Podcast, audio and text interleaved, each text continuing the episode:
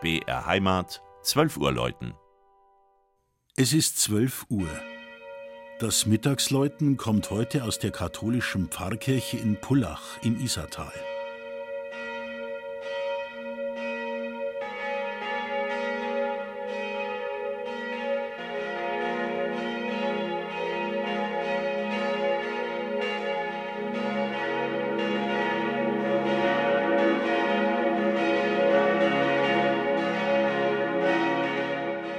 Erste Hinweise auf eine Kirche in Pullach im Isartal finden sich im Güterverzeichnis des Herzogs Arnulf aus dem Jahr 1060.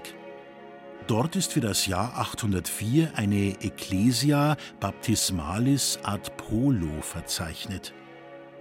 Die alte Heiliggeistkirche aus dem 15. Jahrhundert in der Ortsmitte reichte schon vor dem Zweiten Weltkrieg nicht mehr aus für die ständig wachsende Gemeinde.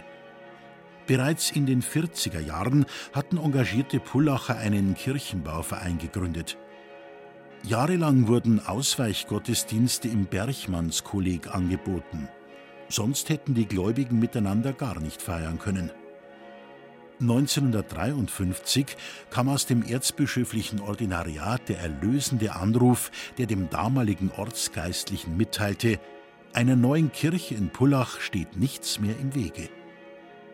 Der Entwurf des schlichten Sakralbaus mit dem gedrungenen Glockenturm stammt von dem Architekten Georg Buchner. Baubeginn war im Oktober 1955. Ein Jahr später wurde das Gotteshaus von Kardinal Josef Fendel eingeweiht. Draußen war es kalt, es schneite wie verrückt, doch drinnen war man glücklich über den neuen Kirchenbau. Der Altar war bereits so konzipiert, dass die Eucharistie zur Gemeinde hin zelebriert werden konnte. Schließlich wurde in den Folgejahren noch die Innenausstattung vervollständigt. Erst durch das Triumphkreuz im Altarraum von Peter Moser, einem Pullacher Bildhauer, dann durch die Apostelfiguren, die Bürger der Gemeinde stifteten. Letztere schuf der ebenfalls ortsansässige Künstler Rudolf Rotter.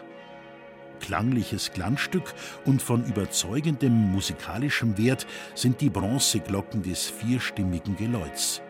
Sie intonieren in freudig strahlender Festlichkeit das auf Dur gestimmte Motiv des Salve Regina und wirken damit wie eine akustische Visitenkarte einer lebendigen Pfarrgemeinde.